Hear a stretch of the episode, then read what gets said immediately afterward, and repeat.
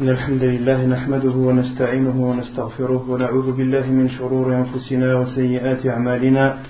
من يهده الله فلا مضل له ومن يضلل فلا هادي له وأشهد أن لا إله إلا الله وحده لا شريك له وأشهد أن محمدا عبده ورسوله. يا أيها الذين آمنوا اتقوا الله حق تقاته ولا تموتن إلا وأنتم مسلمون. يا أيها الناس اتقوا ربكم الذي خلقكم من نفس واحدة وخلق منها زوجها وبث منهما رجالا كثيرا ونساء. واتقوا الله الذي تساءلون به والأرحام. إن الله كان عليكم رقيبا. يا أيها الذين آمنوا اتقوا الله وقولوا قولا سديدا. يصلح لكم أعمالكم ويغفر لكم ذنوبكم. ومن يطع الله ورسوله فقد فاز فوزا عظيما. أما بعد. فإن أصدق الحديث كتاب الله تعالى وخير الهدي هدي محمد صلى الله عليه وسلم وشر الأمور محدثاتها وكل محدثة بدعة وكل بدعة ضلالة وكل ضلالة في النار أما بعد Donc, comme je le disais la semaine dernière, euh, on continue euh, les biographies des savants, rahimahumullah ta'ala. Donc, j'avais jugé bon de euh, faire une petite trêve concernant le livre Al-Wajiz sur la jurisprudence, euh, vu que pendant les vacances, les gens ne sont pas, ne sont pas présents, la plupart ne sont pas présents. Or, les cours de tahara, les cours de, de fiqh, euh, plus particulièrement de la purification, sont des cours importants. Euh, et les gens n'ont pas beaucoup de notions à ce sujet, donc j'ai préféré faire une pause et euh, pendant cette pause faire les biographies des savants. Donc la semaine dernière on avait euh, parlé de Sheikh Ibn Baz, alayhi, on avait parlé de sa biographie, de sa vie et euh, de tout ce qu'il a entrepris et apporté à la communauté musulmane. Et aujourd'hui, on va parler de Sheikh Ibn Uthaymin. Donc on va parler de sa vie et de tout ce qu'il a pu euh, y entreprendre. Donc son nom, sa kunya était Abu Abdillah. La kunya de Sheikh Ibn Uthaymin était Abu Abdillah. La même kunya que Sheikh Ibn Baz. Sheikh Ibn Baz également avait pour kunya Abu Abdillah. Abu Abdillah Ibn Salih, donc c'était Muhammad son prénom était Muhammad, le fils de Salih, le fils de Sulaiman, le fils de Abdurrahman, le fils de Uthman ibn Uthman, qui faisait partie de la famille appelée Al-Ris, Al-Wahibi Al-Tamimi. Et son quatrième grand-père, son arrière, arrière, arrière, arrière grand-père, euh, qui, euh, qui se prénommait Uthman, était connu, on l'appelait Uthaymin. Donc ces deux-là, que, que, vient ce nom Uthaymin. Le nom Uthaymin vient C'est le nom qui était donné au, à l'arrière, arrière, arrière, arrière grand-père de Sheikh ibn. Donc il a été appelé ainsi. Il est né la 27e nuit du ramadan de l'année égérienne 1347, qui correspond à à peu près l'année 1900 qui peut me dire? 1927. Euh, et on a vu la semaine dernière que Cheikh Ibn Baz lui est né en l'an de l'Égypte 1330. Donc la différence entre les deux est de 17 ans. Il est né dans la ville de Unayza, une des villes de Qasim en Arabie Saoudite. Cheikh Ibn Uthaymin a grandi dans une famille qui était connue pour suivre la religion, pour l'appliquer avec sérieux. Il a même été l'élève de certains membres de sa famille, dont son grand-père, qui s'appelait Sheikh Abdurrahman ibn Sulaiman al-Damir. Et Sheikh ibn Uthaymin a lu et a appris le Coran de son grand-père.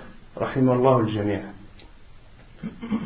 Et ensuite, après avoir appris le Coran, Sheikh ibn Uthaymin euh, s'est dirigé vers l'apprentissage de la science en apprenant entre autres l'écriture, en apprenant à compter et d'autres sciences. Sheikh ibn Uthaymin, après avoir euh, appris le Coran par cœur de son grand-père, ceci lorsqu'il était très jeune, Cheikh rapporte même euh, sur lui-même et dit que avant même d'avoir atteint les 15 ans, Cheikh Ibn Uthaymin disait qu'il connaissait par cœur le Coran, qu'il connaissait par cœur Zad al-Mustaqni' qui est un livre dans la jurisprudence euh, dans le fiqh Hanbali. C'est un livre qui doit faire 150, 200 pages. 150 pages à peu près. Euh, de même qu'il connaissait par cœur Al-Fiat ibn Malik. Ce sont mille vers écrits par Ibn Malik dans la science, dans la grammaire arabe. Cheikh Rahimahullah Ta'ala était très sérieux et était enthousiaste dans l'apprentissage de la science. Malgré les, les moyens euh, minables, entre guillemets, qui étaient à leur disposition à l'époque.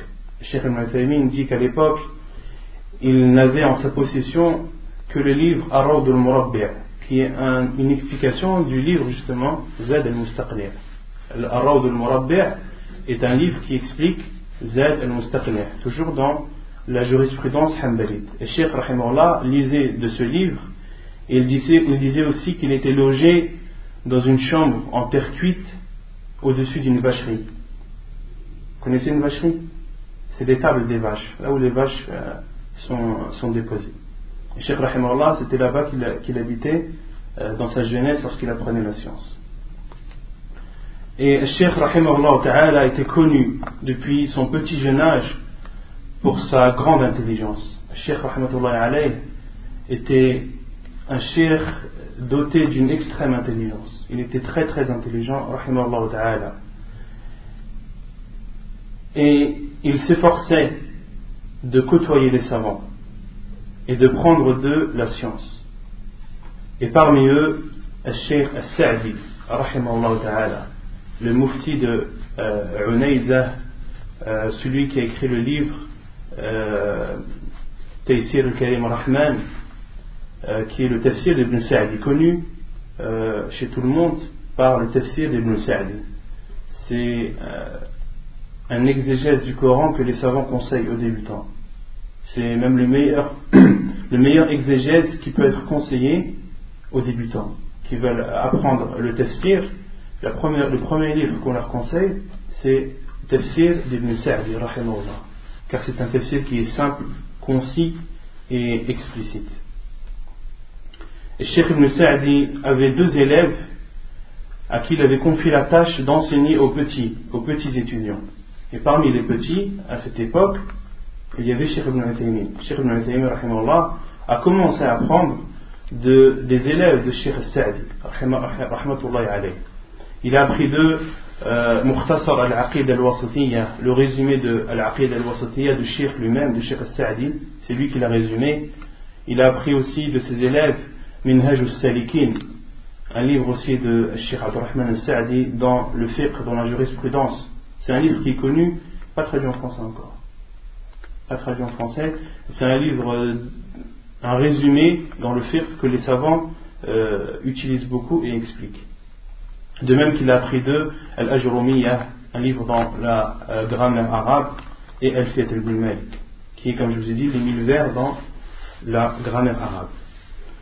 Et ensuite, Cheikh Rahimahullah a voyagé à Riyad, à l'époque où euh, Al-Ma'had Al-Ilmi, le centre euh, islamique des études islamiques, a ouvert là-bas. À sa deuxième année après l'ouverture, Cheikh Rahimahullah, après avoir demandé l'autorisation à son chef, est parti là-bas pour apprendre, pour apprendre la science. Et Cheikh raconte que ce centre d'études islamiques était divisé en deux. Il y avait une section publique et une section privée. Et Cheikh Rahimallah, lui, était dans la section privée. Et euh, parmi euh, les choses qui étaient bien et qui étaient profitables à Cheikh dans ce, dans ce centre d'études islamiques, c'est qu'il y avait possibilité de sauter une année, à condition d'apprendre et d'étudier cette année-là pendant les vacances. Donc le Cheikh étudier son année scolaire normale. Et pendant les vacances, il étudiait la semaine, l'année suivante, pendant les vacances. Et ensuite, à la rentrée, il passait un examen. Et si l'examen était réussi, le est passé à l'année d'après, directement. Donc ça lui permettait de gagner du temps. Cheikh Rahimah l'a dit lui-même. Et j'ai gagné beaucoup de temps en utilisant ce moyen. Car il sautait à chaque fois une année, tous les ans, tous les étés, il sautait une année. Et l'année, l'année qui suit, Cheikh Rahimah l'étudiait pendant la période des vacances scolaires. Donc une période très courte. Ce qui nous prouve encore, ce qui nous montre la grande intelligence de ce Cheikh Rahimahullah Ta'ala. Parmi ses professeurs, comme je vous l'ai dit, le premier, celui qui est considéré comme son premier professeur, est Cheikh Abdurrahman al-Sa'di. Euh, Cheikh Rahimahullah, Cheikh Ibn Uthaymin l'a énormément côtoyé, a beaucoup appris de lui. Il a appris de lui la science du Tawhid, donc dans euh, la foi, qui rentre dans le cadre de la foi musulmane. Il a appris aussi le tafsir, l'exégèse du Coran, l'explication du Coran. Il a appris de son chef également As-Sir al-Nabawiyah, la vie du prophète. Il a appris la jurisprudence, les bases de la jurisprudence. Il a appris également euh, tout ce qui concerne l'héritage. Il a appris la science du hadith. Il a appris euh, la grammaire, la conjugaison de son chef Abdurrahman al-Sa'di sans oublier tout ce qu'il a appris de son chef euh, au niveau comportemental. Il a appris de son chef la science, comment appliquer la science. Il a appris aussi de son chef la facilité, euh, comment dire, l'abstenance dans cette vie d'ici bas, zuhd en arabe, le fait de ne pas donner d'importance à cette vie. Et zuhd, les savants l'ont défini et on dit que c'est délaisser ce qui ne t'apporte rien dans l'odeur. Azot, c'est ça. Une personne de Zahid, c'est une personne qui délaisse dans cette vie d'ici-bas ce qui n'est pas profitable dans la vie de l'odeur. Il y a des choses dans cette vie d'ici-bas que l'on fait, mais qui ne nous sont pas profitables dans l'au-delà. Et Azot, c'est justement de délaisser ces choses. De même que Sheikh Ibn Uthaymin a beaucoup été touché par son Sheikh Abdurrahman al-Sa'di dans sa façon de donner des cours, dans sa façon d'enseigner aux élèves. Sheikh al-Sa'di avait une façon unique. Parmi ses professeurs également, il y a Sheikh Abdul Aziz ibn Baz, rahimahullah ta'ala. Donc Sheikh Abdul Aziz ibn Baz était un professeur, était un des chouyours de Sheikh Ibn Uthaymin. Euh, Sheikh Ibn Uthaymin, lorsqu'il était à Riyad, a profité de la présence de Sheikh Ibn Baz là-bas pour apprendre de lui la science. Il a appris de lui Sahih al-Bukhari, il a lu sur lui plutôt Sahih al-Bukhari et quelques livres de Sheikh al-Islam Ibn Taymiyyah et d'autres livres dans le cadre du fiqh, dans le cadre de la jurisprudence islamique. Et Sheikh Ibn Uthaymin euh, dit en parlant de Sheikh Ibn Baz j'ai beaucoup été frappé par Sheikh Ibn Baz quant à l'importance qu'il donnait au hadith, de même que j'ai été touché par son comportement et euh, son aisance avec les gens. Et son aisance avec les gens. Parmi ses chouyours aussi, parmi ses professeurs, Sheikh Muhammad Al-Amin Al-Shinqiti. Muhammad Al-Amin Al-Shinqiti est un des grands savants de ce siècle, euh, un Mauritanien, qui est décédé en an 1393 de l'Égypte, donc à peu près dans les années 1973. Il était connu euh, pour son tafsir appelé Adwa ul-Bayan. Il n'est pas traduit en français. Adwa ul-Bayan fi idahi al-Qur'an bil-Qur'an. C'était un savant réputé pour sa grande science, réputé pour euh, sa grande connaissance de la langue arabe. Cheikh Al-Albani dit de lui, lorsqu'il donnait une conférence, lorsqu'il donnait un cours, on avait l'impression que le Coran était en face de lui. Dans Cheikh Rahimahullah, euh, Al-Albani a dit ça pour montrer euh, la facilité qu'avait Al-Amin al-Shamqiti à citer les versets du Coran, à citer les preuves du Coran. C'est pas une chose facile de parler d'un sujet et de citer tous les versets dans le Coran qui sont en rapport avec ce sujet. Le Coran fait 600 pages, plus de 600 pages. Je te dis par exemple Al-Zakat. Euh, cite-moi tous les versets dans le Coran qui parlent de la zakat. C'est pas n'importe qui qui veut faire ça. Tu peux m'en citer un, deux, mais de là à me citer quasiment tous les versets en rapport avec les zakah dans le Coran, comme ça, sans, de, de tête, c'est pas une chose facile. Et l'Amin al utilisait les versets avec une telle facilité qu'on avait l'impression que le Coran était en face de lui. On avait l'impression qu'il avait le Coran entre les mains et qu'il lisait. Et Sheikh Ibn Uthaymin a appris de Sheikh Al-Amin al-Shinqiti euh, à Riyad, dans le centre justement d'études islamiques. Et Sheikh Ibn Uthaymin rapporte et dit que il dit nous étions élèves, nous étions étudiants dans le centre islamique de Riyad. Donc il dit nous, lui et les élèves qui étaient dans sa classe, nous étions assis dans la classe et le cheikh est entré, est entré dans la classe. Et lorsque je l'ai vu, je me suis dit, mais c'est un bédouin. Cheikh Ibn c'est lui qui raconte lui-même. Mais c'est un bédouin. Je ne pense pas qu'il ait, de la science à nous apporter. Et Cheikh Rahimahullah euh, décrivait euh, la tenue de Cheikh Al-Amin était une tenue très modeste. Il on ne pouvait pas reconnaître que c'était un cheikh, on ne pouvait pas reconnaître que c'était un savant. En général, les savants, lorsqu'ils donnent un cours, ils sont bien habillés, ils sont habillés d'une façon qui les différencie, qui les distingue des autres. Mais l'Amin est rentré dans la classe, habillé normalement, très modestement, euh, à tel point que Ibn a pensé que c'était un bédouin et qu'il n'avait aucune, aucune science à leur apporter. Et Cheikh Ibn s'est dit aussi, et j'ai pensé à mon Cheikh Abdurrahman al-Sa'di. Et je me suis dit, j'ai laissé Cheikh Abdurrahman al-Sa'di, je suis venu ici, m'asseoir devant un bédouin. Il avait des remords à la première, euh, à la première vision de Cheikh Al-Amin Shanqiti. Et ensuite, Cheikh Ibn Taymin continue et dit, mais lorsque le Cheikh a commencé son cours, lorsque l'Amin Shanqiti a commencé son cours, c'est là où la science sortait de sa bouche. C'est là où on a appris énormément de choses de ce Cheikh, et c'est là où on s'est rendu compte que c'était un grand savant, un immense savant de l'islam, et nous avons beaucoup appris de lui, euh, que ce soit dans la science et également dans son comportement. Parmi les euh, de euh, Sheikh ibn Uthaymeen, il y a aussi Abdul Razzaq al-Afifi, qui lui était un des grands savants d'Arabie Saoudite. Euh, il a appris de lui la science de la grammaire et al-balara. Al-balara, je ne sais pas comment traduire en français.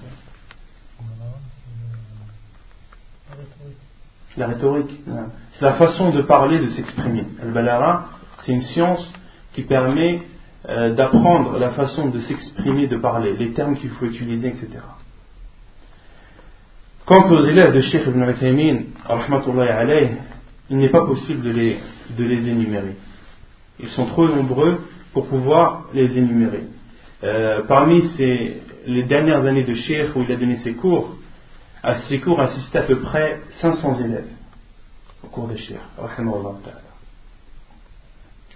Parmi les, travaux que Sheikh a fait, il a commencé à enseigner l'année 1370 de l'Égypte, donc à peu près à l'année 1950. Le cheikh avait combien avait quel âge à cette époque? Il est né en 47. De l'Égypte, il a commencé son premier cours à 70, en année 70, 1370. Le cheikh avait 23 ans.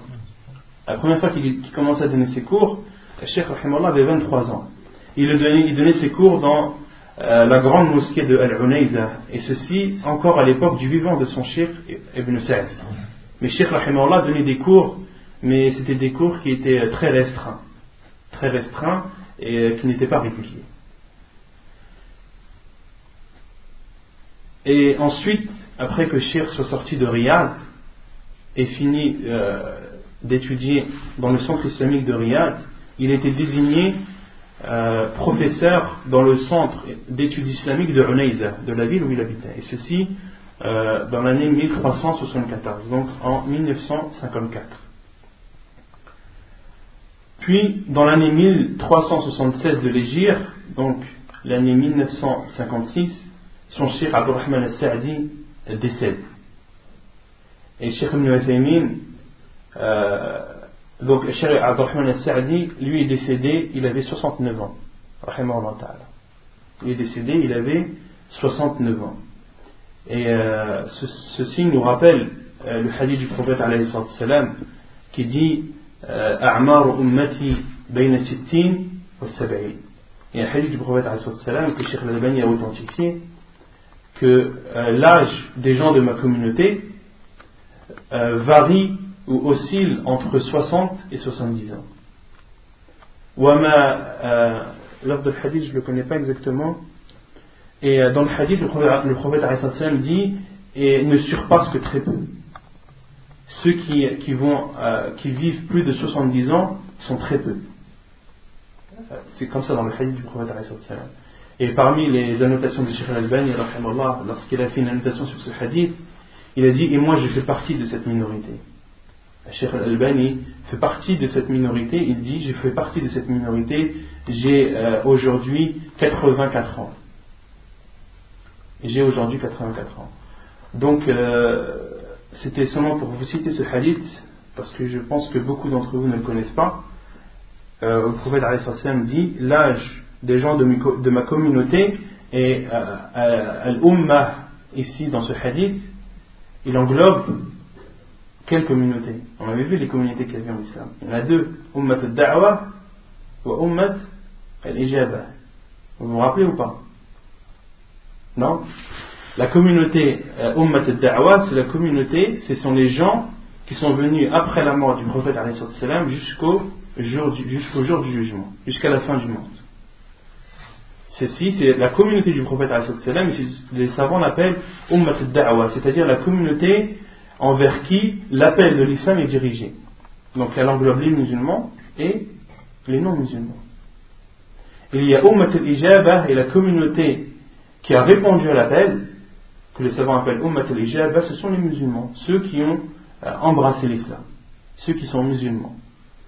Euh, parmi les preuves de, de, la première communauté, la communauté euh, d'appel, envers qui l'appel de l'islam est dirigé, le hadith du prophète qui dit La yu'minu ahadun min hadihi al-umma yahudi ou nasrani la yasma'u bi ahadun من هذه الأمة يهودي أو نصراني ثم لا يؤمن بالذي جئت به إلا كان من أصحاب النار aucune personne de cette communauté, le prophète a dit comme ça, de cette communauté, qu'il soit juif ou chrétien, qui entend parler de moi sans euh, avoir cru en la chose qui m'a été révélée, c'est-à-dire le Coran, sans qu'il ne fasse partie des gens de l'enfer.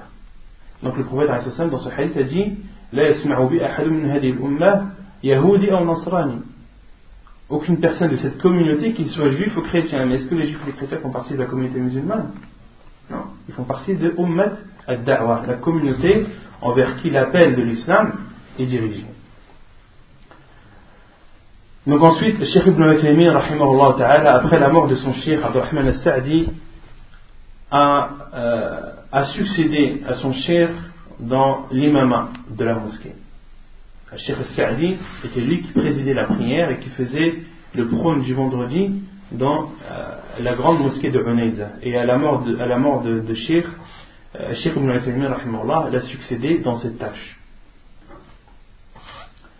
Et euh, Cheikh Rahimahullah donnait des cours ensuite, après la mort de son Cheikh, donnait des cours dans une bibliothèque qui était une, succursale de euh, justement la mosquée de Unayza. Et Cheikh Rahimullah donnait des cours là-bas, et lorsque les élèves euh, ont été de plus en plus nombreux et que la, la, bibliothèque ne suffisait plus, Cheikh Rahimullah donnait directement ses cours dans la grande mosquée de l'Unayza.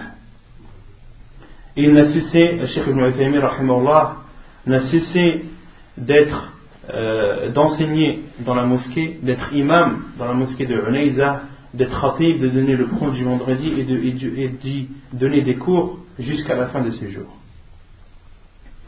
Il était aussi euh, professeur dans l'université, dans la, la succursale de l'université de Riyad à Unayza. Donc la grande université de Riyad, elle a des succursales un peu partout dans l'Arabie, et entre autres à Unayza. Cheikh Ibn Uthaymin était un professeur dans cette succursale de Unayza. Il enseignait les bases de la religion. Et ceci également jusqu'à la fin de ses jours. Cheikh Rahimahullah a donné aussi des cours dans la mosquée de la Mecque, dans la mosquée de Médine, pendant la période du Hajj, pendant la période du Ramadan également, et durant les euh, vacances scolaires. Il donnait aussi des conférences partout en Arabie.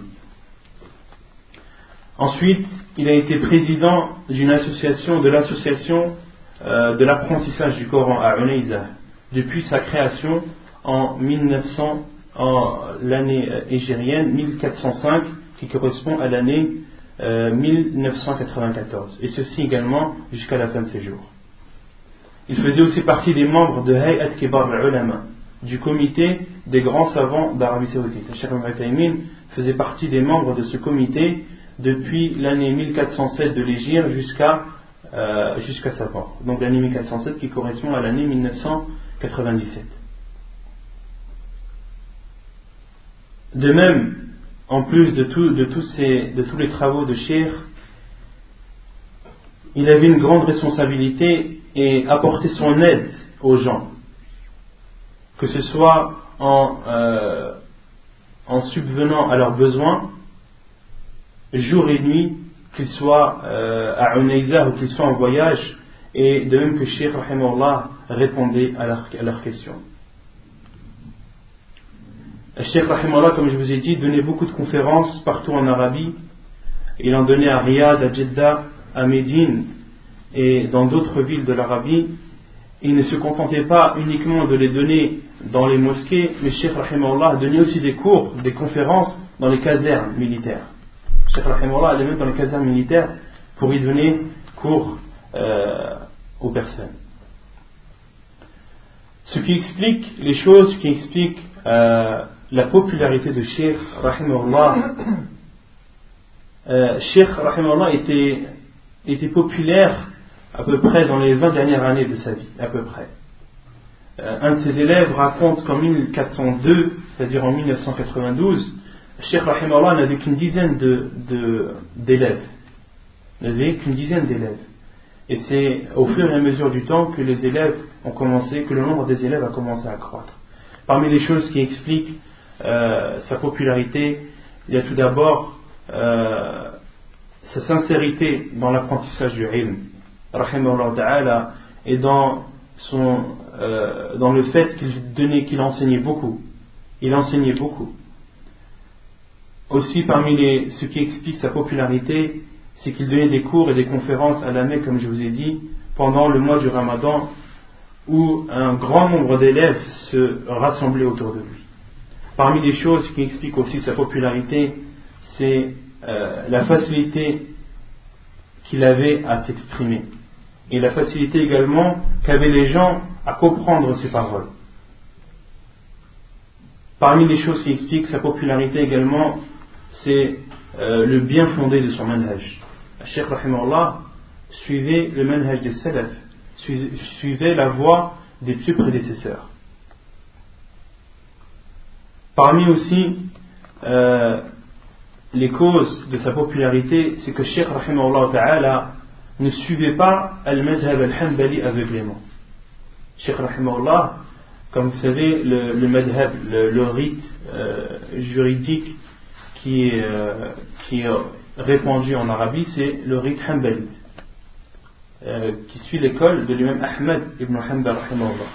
Et Sheikh Rahimahullah euh, suivait ce madhab, mais lorsque la vérité lui apparaissait, lorsque le dalil était clair, lorsque le, hadith était clair, Sheikh Rahimahullah s'empressait de suivre le verset ou le Coran. Et euh, lorsque la vérité lui apparaissait, il ne regardait plus le madhab. Il ne donnait plus d'importance au madhab à ce sujet. Et euh, à titre de, de remarque, Concernant le fait de suivre un madhab, il y a, les, savants ont parlé sur ce sujet. La chose unanime que les savants condamnent, c'est de suivre un madhab aveuglément. al-madhabi, les, savants disent. De suivre un madhab bien particulier aveuglément, ceci est interdit en islam. Par contre, pour un jeune, un jeune étudiant qui veut apprendre les sciences religieuses, d'apprendre, de commencer à apprendre la science religieuse à travers un madhab, ceci est autorisé. Par exemple, euh, au Maroc, supposons, une personne qui veut étudier la science religieuse, elle peut commencer par apprendre euh, en utilisant ou via le rite, euh, le rite malikite, selon le fiqh maliki, à condition que lorsque la vérité lui apparaît, il doit la suivre. Et ensuite, au fur et à mesure de son apprentissage, et au fur et à mesure où il va accroître, où sa, science va accroître, cet élève pourra différencier le vrai du faux. Ensuite, et suivre la vérité là où elle lui apparaîtra. Mais au début, les savants disent qu'il est autorisé d'apprendre la religion au début en, suivant un fiqh, en suivant une école euh, parmi les quatre.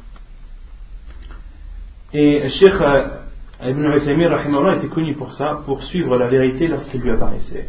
Comme était connu auparavant avant lui son Sheikh Abdurrahman al-Sa'di, était connu lui aussi pour ne pas suivre euh, le rite hanbalite. À tel point que certains savants de Bouraïda, donc la ville qui est proche de Hunaïda, à peu près 25 km, euh, reprochaient cela à, à Sheikh Abdurrahman al-Sa'di. Lui reprochaient le fait que Sheikh Abdurrahman al-Sa'di ne suive pas le rite hanbalite. Et Sheikh Abdurrahman al-Sa'di, lui, euh, était plus, suivait la vie de Sheikh l'Islam de Taymiyyah et de Ibn al-Qayyim, de son élève Ibn al-Qayyim. Car les sujets qui sont traités par Sheikh l'Islam ibn Taymiyyah et, son élève Ibn al-Qayyim, les savants disent que, que, les, que les, les, sujets traités par ces savants, ils ne laissent, euh, ils ne laissent euh, aucune, aucune ouverture à travers. Subhanallah. Sheikh euh, l'Islam ibn Taymiyyah, lorsqu'il étudie un sujet, lorsqu'il part dans un sujet, il explique quasiment toute chose. Et ne laisse à celui qui vient après étudier ce, sujet, il ne laisse aucun champ d'exploitation. il ne peut plus rien exploiter de ce sujet. Cheikh Ibn Taymiyyah a déjà tout exploité dedans. De même pour euh, Ibn al-Qayyim, ta'ala. Et, euh, et les savants de notre époque suivent beaucoup euh, les avis et les tarjihat de Cheikh Ibn Taymiyyah et de son élève Ibn al-Qayyim. Mais cela ne veut pas dire que euh, Cheikh est une personne euh, parfaite, qui ne fait pas d'erreur. Non. Il y a beaucoup de choses, beaucoup de points où Cheikh Ibn Taymiyyah diverge et est en désaccord avec Cheikh Ibn Taymiyyah. Parmi ces choses-là, par exemple, euh, Cheikh Ibn Taymiyyah autorise à un homme de se marier avec deux sœurs de lait. Car en islam, vous savez qu'il interdit à un homme de se marier en même temps avec deux sœurs. Le Coran est clair à ce sujet. Un musulman n'a pas le droit de se marier avec deux sœurs en même temps. Cheikh Tamiya, lui, euh, considère que le verset est propre aux sœurs de sang et non aux sœurs de lait. Cheikh euh, Ibn Taymiyyah le contredit à ce sujet. Parmi aussi les choses où Cheikh Ibn Taymiyyah contredit Cheikh l'Islam Ibn Taymiyyah, euh, Cheikh l'Islam Ibn dit qu'il est autorisé à une personne de prendre de la poussière, de la terre, et de la mettre sur son visage pour montrer son rabaissement envers Allah subhanahu wa ta'ala. Et Cheikh Ibn Taymiyyah le contredit à ce sujet et, dit que cet acte est une adoration et la base dans l'adoration c'est l'abstinence jusqu'à la preuve du contraire. La base dans l'adoration c'est l'abstinence jusqu'à la preuve du contraire.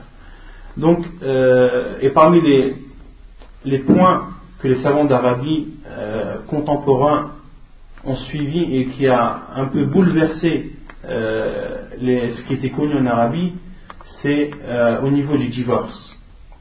Ce qui est connu dans le, dans le fiqh c'est qu'une personne, un homme qui dit à sa femme, tu es divorcé, tu es divorcé trois fois, elle est considérée comme étant divorcée trois fois.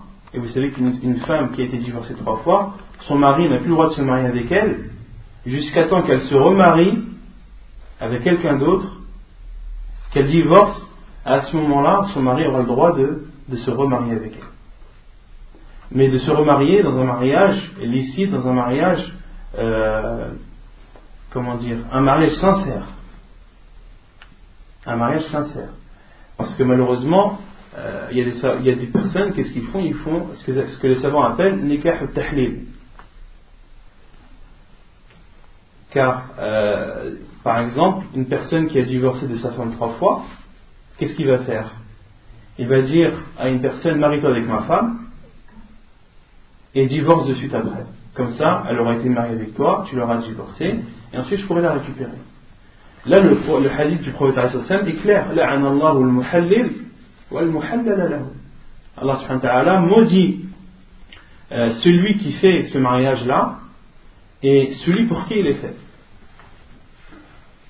D'accord? Et euh, Cheikh Lessem a dit que lorsqu'un homme dit à sa femme tu, tu es divorcé trois fois, elle n'est comptabilisée comme, il n'est comptabilisé comme un seul divorce, et non trois. Et non trois. Et euh, cet avis, Cheikh Ibn Baz l'a suivi, et Cheikh Ibn Uthaymin également l'a suivi, euh, Cheikh Al-Albani à notre époque l'a suivi également, alors qu'auparavant en Arabie, il était connu qu'une personne qui dit à sa femme Tu es divorcé trois fois, elle était divorcée trois fois. Et euh, le premier qui était connu pour ça était Cheikh, Ibn Baz. Le premier à être connu en Arabie pour suivre l'avis de Cheikh Tami à ce sujet est Cheikh Ibn Baz, d'où le fait que beaucoup de gens se sont dirigés vers Cheikh pour lui poser des questions sur euh, le divorce, contrairement aux autres machères.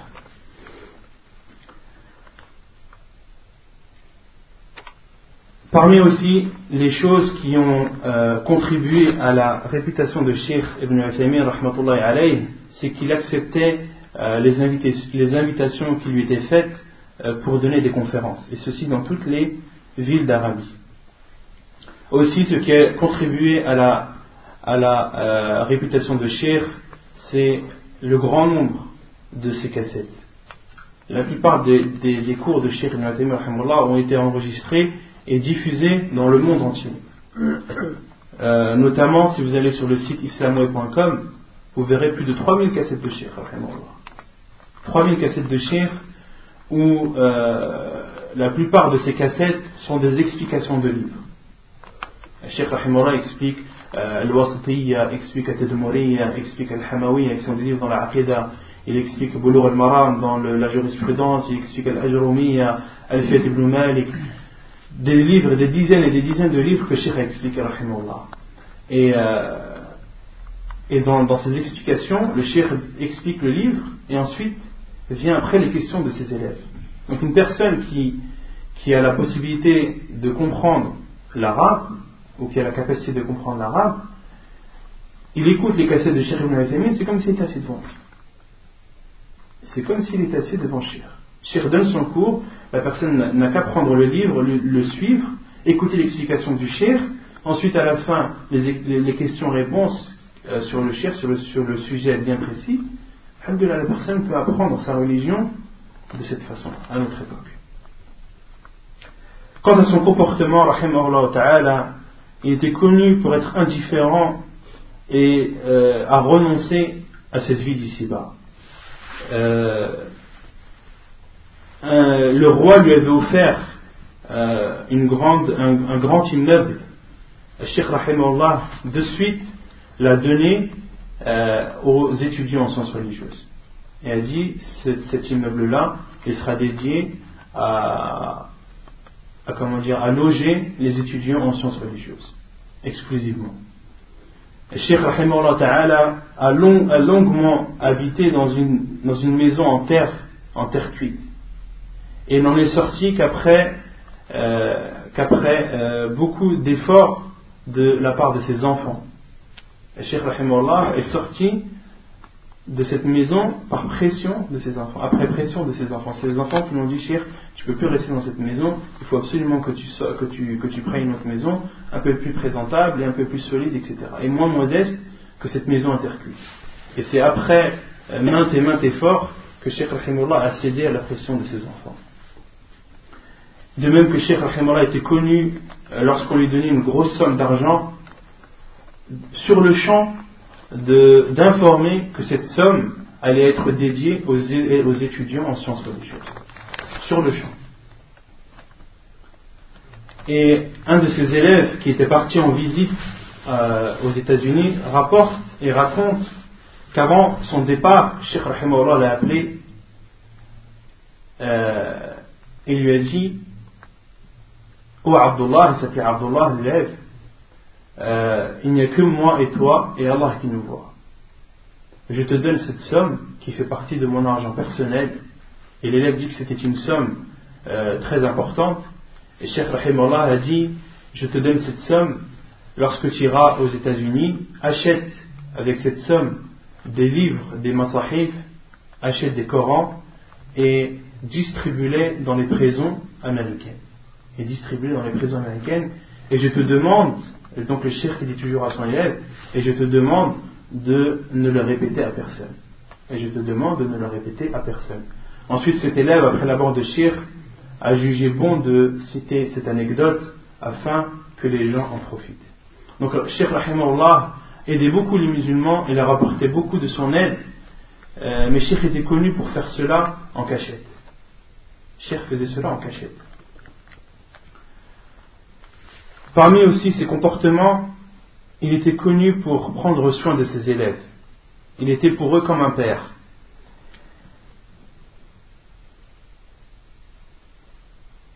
Le Cheikh Rahimahullah euh, donnait des bourses à ses élèves et leur achetait toutes les fournitures nécessaires à leur apprentissage, que ce soit euh, les cahiers, les stylos, les livres, etc. Cheikh Rahimahullah s'occupait beaucoup de ses élèves. Et de même qu'il donnait beaucoup d'importance à, ce que, à ce que ses élèves soient logés en bonne et due forme. Et Cheikh Rahimahullah accordait à ses élèves une assise par mois, où il commençait son assise par une parole où il conseillait les élèves dans leur apprentissage de la science, et ensuite il leur demandait d'écrire les remarques qu'ils avaient ou les demandes qu'ils voulaient faire concernant leur vie de tous les jours, et s'ils n'avaient pas de questions euh, ou de demandes, le Cheikh Rahimahullah répondait à leurs questions directement. Parmi ses comportements aussi envers euh, ses élèves, Cheikh Rahimahullah connaissait euh, tous ses élèves. Et il savait lorsque l'un d'entre eux était absent. De même qu'il insistait beaucoup dans ses cours afin que ses élèves comprennent. Cheikh Rahimahullah n'hésitait pas à répéter, répéter, répéter jusqu'à ce que ses élèves comprennent la chose que Cheikh euh, leur explique. De même qu'il leur euh, confiait des sujets à traiter, des sujets à étudier, des hadiths à étudier. Et ce qui, était aussi connu de Cheikh, comme je vous l'ai dit, c'était son intelligence, son intelligence. Et son intelligence, elle se voyait aussi dans son comportement avec ses élèves. Une fois, Cheikh Rahimahullah a donné un cours et il a vu qu'un de ses élèves était absent absent euh, moralement. Il était là physiquement, mais il n'était pas là moralement. Il ne suivait pas le cours. Et Cheikh avait, avait remarqué ça de cet élève. Et euh, Cheikh était connu pour, euh, pour beaucoup parler avec ses élèves pendant son cours. Soit il les arrêtait, ou bien il leur posait une, question, etc. Et lorsqu'il a vu cet élève qui, n'était pas, qui ne suivait pas le cours correctement, Cheikh a dit Tu as compris ce que je viens d'expliquer? L'élève a dit Inch'Allah, ya Cheikh. Inch'Allah. Cheikh Rahimallah, de suite, lui a posé une autre question. Il lui a dit euh, Est-ce que euh, Al-Shamar, Al-Shamar c'est le, le voile rouge que, mettent les gens en Arabie? Cheikh Rahimallah dit à cet élève Est-ce que le Shamar est sur ta tête? L'élève a dit Oui, il est sur ma tête. Non. Cheikh Rahimallah a dit Dan, donc tu n'as pas compris le cours. Parce que quand je t'ai demandé Est-ce que tu as compris le cours Tu m'as dit Inch'Allah. Et lorsque je t'ai demandé Est-ce que le, le Shamar est sur ta tête Tu m'as dit oui. Tu m'as dit oui parce que tu étais sûr. Tu as dit Inch'Allah parce qu'ils n'étaient pas sûrs. Et ensuite, Cheikh a, a, a réexpliqué la mas'ala afin que son élève le comprenne. Pour montrer comment Cheikh était intelligent. Parmi aussi ses comportements, c'est le respect qu'il avait pour les gens de science, pour les savants. Une fois, il était invité euh, à l'ouverture d'une grande tajila, euh, je ne sais pas comment traduire tajila, audiothèque. Tajila islamique, hein, Ouais, Cheikh Rahimullah était, euh, euh, était invité à l'ouverture d'un magasin euh, qui vend des cassettes audio islamiques. Un grand magasin à Jeddah. Cheikh Rahimullah était invité, comme je vous ai dit, à l'ouverture. Et donc, il marchait dans les allées de, ce magasin et chaque, chaque savant était, était séparé. Les, cassettes des savants étaient séparées et euh, le nom de chaque savant était noté sur une, espèce de planche avec le nom du cheikh écrit en gros. Et en dessous de la planche, il y avait toutes les cassettes correspondant à ce cheikh. Et Cheikh Rahimallah a marché dans les allées de ce magasin et arrivé au coin de Sheikh al-Albani, des cassettes de Sheikh al-Albani, il a vu que le nom de Sheikh al-Albani était marqué en tout petit. Le Sheikh s'est énervé et a ordonné qu'on change cette plaque et qu'on écrive le nom de Sheikh en plus gros. Et ne comprenait pas pourquoi est-ce que le, nom de Sheikh al-Albani est écrit, en, petit alors que le nom des autres savants est écrit en, grande taille. Et Sheikh Rahimullah a ordonné qu'on change cette plaque et qu'on mette le nom du Sheikh plus en valeur. De même que Sheikh Rahimullah parlait beaucoup en bien et citait les bienfaits et faisait les éloges de, de ses professeurs, comme Sheikh Sa'di Rahimullah, euh, Sheikh Ibn Baz également. Quant à son adoration, Sheikh Rahimullah faisait le pèlerinage tous les ans depuis des années et des années. Parmi aussi ses, adorations, il faisait la Umrah pendant le Ramadan, tous les Ramadans, et également pendant les vacances scolaires. Sheikh Rahimallah faisait aussi la Umrah pendant les vacances scolaires. Parmi aussi euh, les actes d'adoration que Sheikh faisait, c'était Qiyam al la prière nocturne. Et ceci, même quand Sheikh Rahimallah était très fatigué. Un de ses élèves raconte et dit qu'ils étaient partis à Riyad avec Sheikh. Ils avaient des choses à accomplir là-bas. Et ensuite, de Riyad, ils sont partis à Jeddah et ensuite, de Jeddah, ils sont partis à Mecca pour faire la Umrah. Et après avoir fait la Umrah, euh, l'élève raconte et dit on était pris euh, d'une fatigue qui nous a emmenés à dormir de suite. Parce que je ne sais pas si la Umrah, vous savez que c'est quelque chose de très éprouvant. Surtout quand on vient de voyage, de suite faire une Umrah, après la Umrah, on est HS. On est vraiment très fatigué. Et, euh, et, cet élève le dit qu'ils étaient tellement fatigués qu'ils ont, ils ont dormi dessus. Et ensuite, il raconte que dans la nuit, il s'est levé pour aller faire ses besoins, donc cet élève, et il a été surpris de voir Cheikh Rahimullah debout en train de prier la nuit, malgré cette grande fatigue qu'il a, euh. Rahimahullah ta'ala. De même que Cheikh Rahimullah était, était connu pour sa modestie.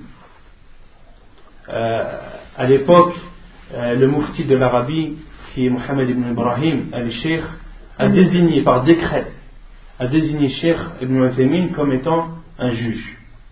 Il lui a donné la fonction de juge. Et Sheikh Rahimahullah a fait, euh, a fait les démarches, toutes les démarches nécessaires et a, mis toutes les pressions possibles pour que cette tâche lui soit enlevée, pour plus qu'il soit juge. Et après euh, maintes et maintes efforts, euh, le Mufti, Mohamed ibn Ibrahim, a cédé à la demande de Sheikh et il lui a été enlevé ce statut de juge. Sheikh Rahimullah l'avait refusé par, par modestie. Ça, c'est tout le contraire de, de, nous. On veut quelque chose, on fait tout, le, tout, notre possible pour l'avoir. Et Sheikh Ibn al fait tout son possible pour que cette chose lui soit enlevée. Il était modeste malgré son âge avancé et malgré sa grande science. Il n'hésitait pas à demander à ses élèves directement. Euh, pendant son cours, euh, par exemple pendant un cours où Sheikh Rahimullah a parlé d'un sujet dans le fiqh et a donné son avis dessus et a dit, a dit en parlant de Ibn Hazm, qui est un des savants de l'islam, a dit Ibn Hazm euh, nous contredit sur ce sujet, mais je ne connais personne qui l'a précédé à cela. Est-ce que l'un d'entre vous, en parlant à ses élèves, est-ce que l'un d'entre vous euh, sait qui l'a précédé? Si quelqu'un le sait, qu'il nous le dise, euh, je lui en serai très reconnaissant. Et ensuite le cher dit aidez-nous, euh, aidez-moi si vous avez quelque chose à ce sujet, je vous en serai très reconnaissant. Le grand savant, cher Ibn qui dit à ses élèves aidez-moi. Subhanallah. Et Cheikh toujours comme je vous ai dit, quand on parle des savants, on parle de l'importance qu'il donnait au temps et comment ils préservaient leur temps, Cheikh Rahimahullah était un exemple dans la gestion du temps. Comme je vous ai dit, il était imam, il présidait la prière, il était professeur dans la mosquée, il donnait des cours dans la mosquée, il était professeur dans le Jamia, dans euh, l'université de Unaiza, il donnait le discours du vendredi, il répondait aux questions des gens par téléphone, il répondait aux invitations des gens lorsqu'ils avaient, euh, lorsqu'il y avait un mariage ou autre. Il, euh, il assistait aux réunions à Riyad concernant euh, le, comité des grands savants. Comme je vous ai dit, c'était le membre des comités des grands savants d'Arabie Saoudite. Donc il faisait des réunions régulièrement à Riyad. Sheikh Rahimullah y assistait. De même qu'il s'occupait du logement de ses élèves. De même qu'il les visitait. Il, s'asseyait avec eux et discutait avec eux. Il donnait des conférences partout en Arabie. Il donnait des conférences à l'étranger euh, par téléphone. Il répondait euh, aux questions écrites qui lui étaient posées. Et également, Sheikh Rahimullah enregistrait euh, des émissions radio, des, questions-réponses qui sont connues, qui sont appelées Nurun al une émission de radio en Arabie qui est appelée Nurun al C'est une, émission où plusieurs savants y passent, plusieurs savants y participent au fur et à mesure, euh, donc le savant donne une parole, donne une, une kalima, et ensuite il y a une série de questions et réponses. Et Cheikh Rahimullah faisait tout cela dans sa vie.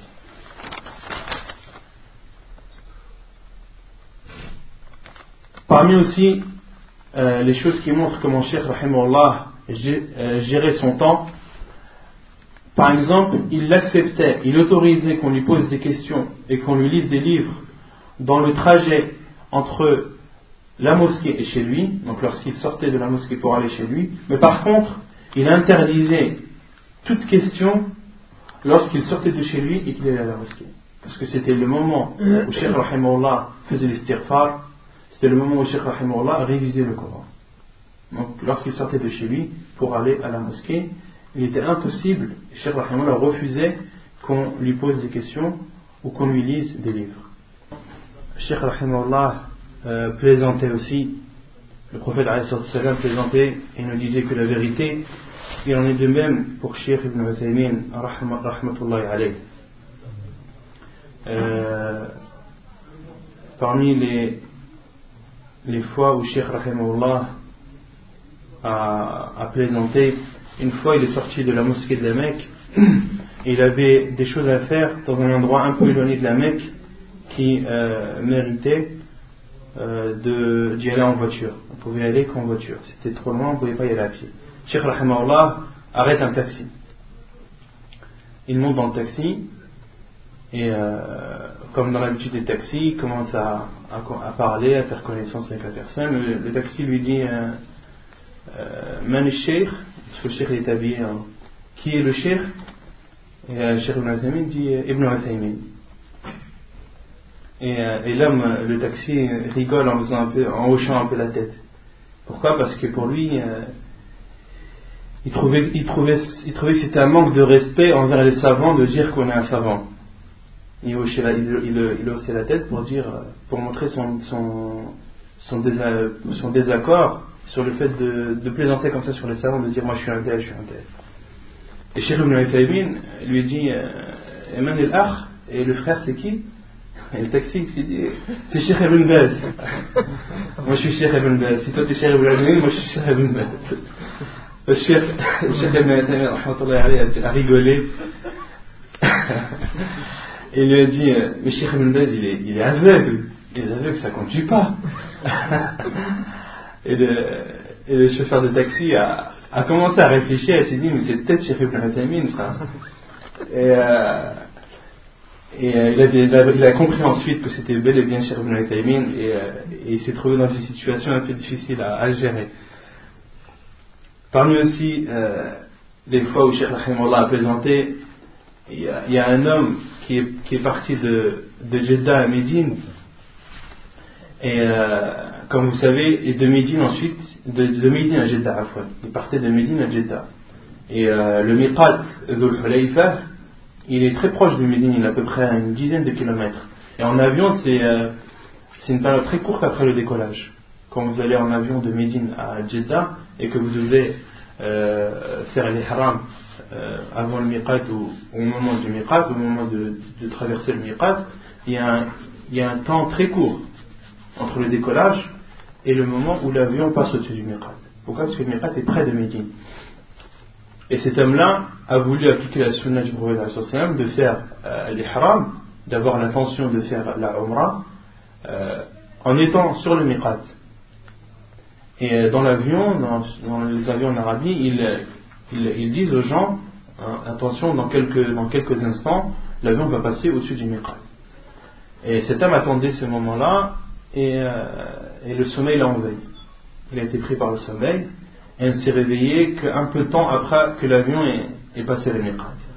Donc à son arrivée à, à Jeddah, à, la Mecque, lorsque le Cheikh il a posé la question, il lui a dit Cheikh, voilà ce qui m'est arrivé, j'ai voulu appliquer la Sunna, j'avais une bonne intention, je voulais euh, faire l'ihram au moment où l'avion passe au-dessus du Miqat. Et Cheikh l'a d'abord conseillé, euh, et ensuite cet homme a, demandé à Cheikh qu'est-ce que je dois faire? Quel est le jugement sur euh, ce qui vient de m'arriver le cheikh a d'abord commencé par lui conseiller, lui dire que euh, en avion, dans l'avion, il est autorisé de faire l'ihram avant le miqat, pour être sûr de le faire avant, parce qu'un avion, on n'est jamais sûr du moment exact où l'avion passe au-dessus du miqat. Donc il est autorisé de faire l'ihram peu de temps avant. Et ensuite, le chef lui a dit, et, concernant le jugement sur ce que tu viens de me demander, tu dois égorger un mouton et, et donner la viande aux pauvres de la Mecque. Et l'homme, en rigolant, me dit Cheikh, euh, une, une sujoud sahou, ça ne suffit pas. La prosternation de la distraction, ça ne suffit pas sur, euh, sur, euh, sur ce sujet. Et Cheikh Rahimallah, il a dit sujoud sahouika, ذبح شاة وفرقه على على Fuqara al-Madina, Cheikh Rahimullah dit euh, ta proclamation de la distraction, dans ce jeu de Sahou, c'est de dégorger une bête et de, distribuer la viande euh, aux pauvres de la Mecque. Et aussi, il y a beaucoup d'histoires, surtout dans, les cours que Cheikh Rahimullah. Al-Miqat, ce sont des, des zones.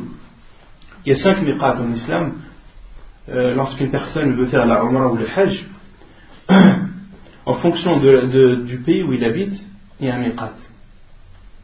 En, islam, il y a cinq miqat qui sont euh, autour de la Mecque. Donc il y, a, euh, il y a la zone, par exemple, pour ceux qui viennent du Yémen, ils ont un miqat, ils ont une zone à, à ne pas franchir sans avoir fait l'intention de l'ihram. D'accord? Il y a aussi ceux qui habitent en Syrie, en Jordanie, ils ont un miqat.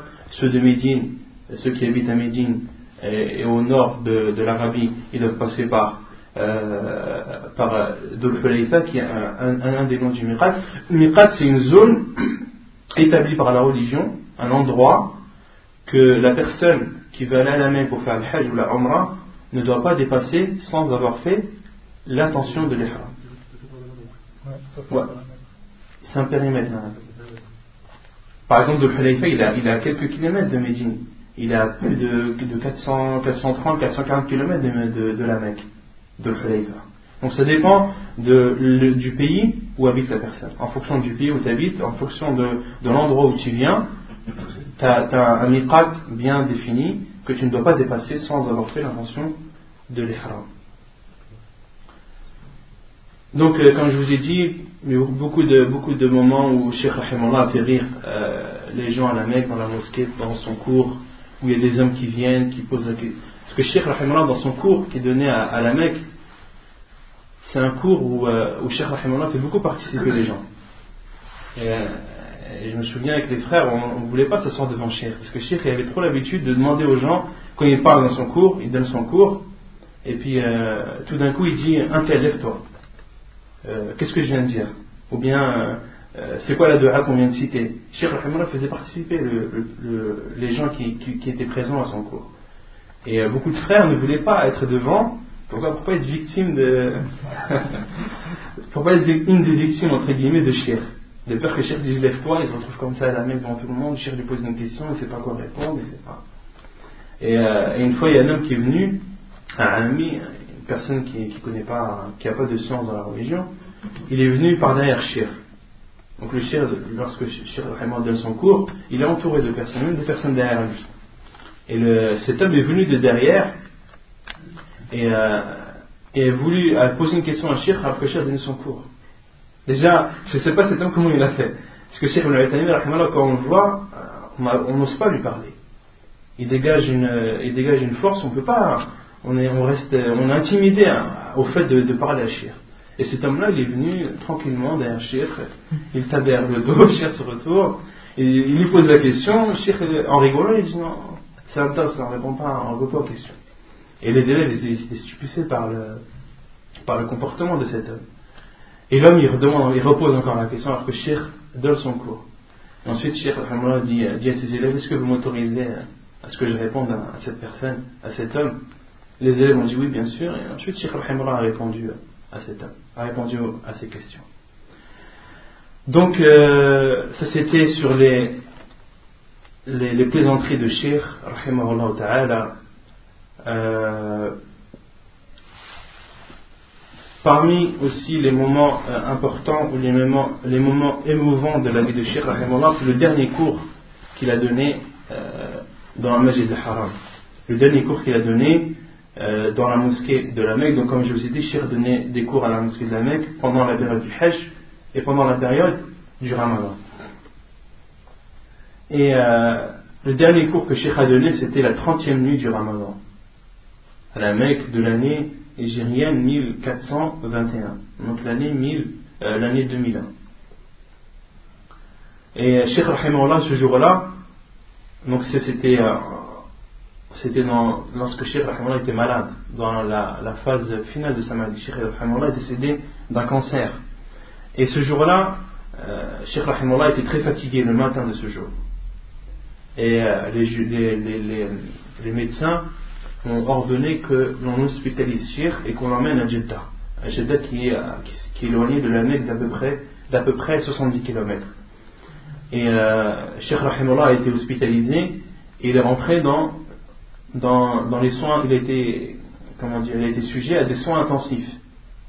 Son état était, était très, il était très faible et euh, son état a justifié des soins intensifs. Donc Sheikh Rahimullah a subi des soins intensifs pendant 4-5 heures à peu près. Et lorsqu'il s'est senti un peu mieux, qu'est-ce qu'il a dit à ses enfants? Il a dit Je veux aller à la Mecque donner mon cours ce soir à la mosquée.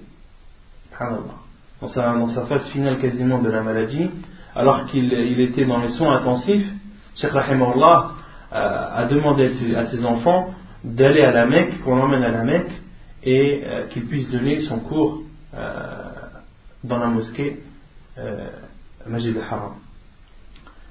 Et euh, ses élèves ont insisté à Cheikh, ont dit Cheikh, c'est pas possible, tu es en, soins intensifs, on ne peut pas t'emmener à la comme ça, ton cours, etc. Cheikh Rahimullah a insisté, a dit ne me, privez pas de ce bien. Ne me privez pas de ce bien. C'est le dernier jour, la dernière nuit du Ramadan, je vais absolument aller à la mosquée et donner mon cours. Et euh, donc les élèves, ses enfants plutôt, ont cédé euh, aux demandes de Cheikh et il a été transporté en ambulance à la Mecque. Et Cheikh Rahimullah, dans la mosquée de la Mecque, il avait une, une, salle, une chambre qui était réservée pour lui, une chambre médicalisée, avec un lit, avec tous les appareils médicaux nécessaires. Et euh, Cheikh Rahimullah est rentré dans cette salle, donc dans la Mecque, donc les gens ne le voyaient pas. Les gens qui ont assisté à son cours ont seulement entendu sa voix, n'ont pas vu. Et euh, la première chose qu'il a fait lorsqu'il est arrivé dans cette salle, il a demandé à, faire les ablutions, il a fait ses ablutions, il est arrivé euh, un peu avant Salat al-Isha, ou un peu après, un peu après Afwan, et euh, Sheikh a prié le Maghrib al-Isha en, les rassemblant à l'heure de l'Isha, et ensuite il a demandé qu'on le prépare pour qu'il donne son cours. Et euh, il était sous assistance respiratoire. Il avait des tuyaux dans sa bouche et dans son nez. Et euh, lorsqu'il était préparé pour donner son cours, euh, que le micro, a été approché de lui et que les, appareils d'assistance respiratoire ont été enlevés, Cheikh Rahimullah a commencé à donner son cours. Il a parlé de l'Aïd et il a répondu à des questions-réponses. Et c'était un, cours, déjà qu'on entend la voix de Cheikh affaiblie, et que Cheikh dit c'est le dernier cours que je donne de, ce, de, cette année dans la mosquée du Haram, dans la mosquée de la Mecque, les gens étaient très, étaient très émus déjà de la voix de Cheikh, de sa faiblesse, et, et beaucoup pleuraient pendant son cours. Et c'était effectivement le dernier cours qu'il a donné dans la mosquée du Haram. Et les médecins étaient étonnés de, de Sheikh étaient étonnés qu'une personne qui est malade dans une phase finale ait la force de parler et de donner un cours euh, comme Sheikh Ibn Azami l'a fait. Et ensuite, dès qu'il a fini son cours, euh, Sheikh a parlé euh, aux médecins, il leur a dit Vous vouliez me priver de ça Cheikh Rahimullah, à la fin, il était apaisé, il a fait ce qu'il voulait faire, et il a dit au médecin C'est de ça que vous vouliez me priver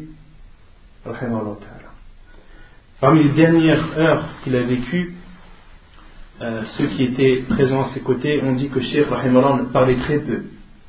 Il parlait très peu, mais faisait beaucoup Alhamd. Il disait beaucoup Alhamdulillah et l'istighfar aussi. Il demandait beaucoup le pardon à Allah subhanahu wa ta'ala. De même qu'il faisait beaucoup at-tayammum. Car dans son état, Cheikh Rahimah ne pouvait faire que tayammum, mais il le faisait souvent. Et des personnes ont demandé à, ses enfants pourquoi est-ce que Cheikh fait tayammum? Et ils lui ont répondu il fait tayammum parce qu'il fait tayammum avant de lire le Coran. Dans son état, euh, Cheikh Rahimah déjà pour lire le Coran, les savants sont unanimes que de lire sans toucher le mushaf, il est autorisé même si la personne est en état d'impureté. On peut lire le Coran euh, sans le toucher, même en état d'impureté. Il est préférable, dans tous les cas, de lire le Coran en état de pureté. Mais c'est préférable, c'est une sunna. Et Cheikh Rahimullah, dans son état, il ne, délaissait pas cette sunna du prophète et avant de lire le Coran, ne serait-ce que le lire sans prendre le mushaf, Cheikh Rahimullah faisait ses ablutions avec tayammum et ensuite lisait le Coran. Et ceux qui étaient à ses côtés disent aussi que avant que Rahimullah tombe dans le coma, et meurt quelques heures après, la dernière chose qu'il faisait, c'était lire le Coran. Il lisait le Coran juste avant d'être tombé dans le coma. Et Sheikh est décédé euh, un mercredi, le 15 du Shawwal, donc 15 jours après euh, le dernier dos qu'il a fait à la Mecque. 15 jours après de l'année 1421. Et euh, les gens ont prié sur lui dans Al-Masjid al-Haram, dans la mosquée de la Mecque, le lendemain, le jeudi, après Salat al-Asr, et des centaines de milliers de personnes ont prié sur lui, et Sheikh Rahimahullah a été euh, enterré dans le cimetière de la Mecque. Certains disent qu'il a été enterré à côté de Sheikh Ben Bez, mais Allah Alam, je n'ai pas de, confirmation euh, sur, sur cette information. Et ceux qui l'ont lavé ont dit qu'ils ont vu une lumière dégagée de Sheikh, que, que Sheikh Rahimahullah dégageait une lumière et qu'un sourire apparaissait dans son visage. Rahimahullah ta'ala. وبهذا انتهينا من ترجمة الشيخ ابن عثيمين donc nous avons terminé la, la biographie de Sheikh Ibn Uthaymin rahmatullahi alayh et la semaine prochaine on parlera de la vie de Sheikh Muqbil ibn Hadi al-Wadi'i rahimahullah ta'ala وصلى الله وسلم وبارك على نبينا محمد وعلى آله وصحبه أجمعين. وآخر دعوانا أن الحمد لله رب العالمين.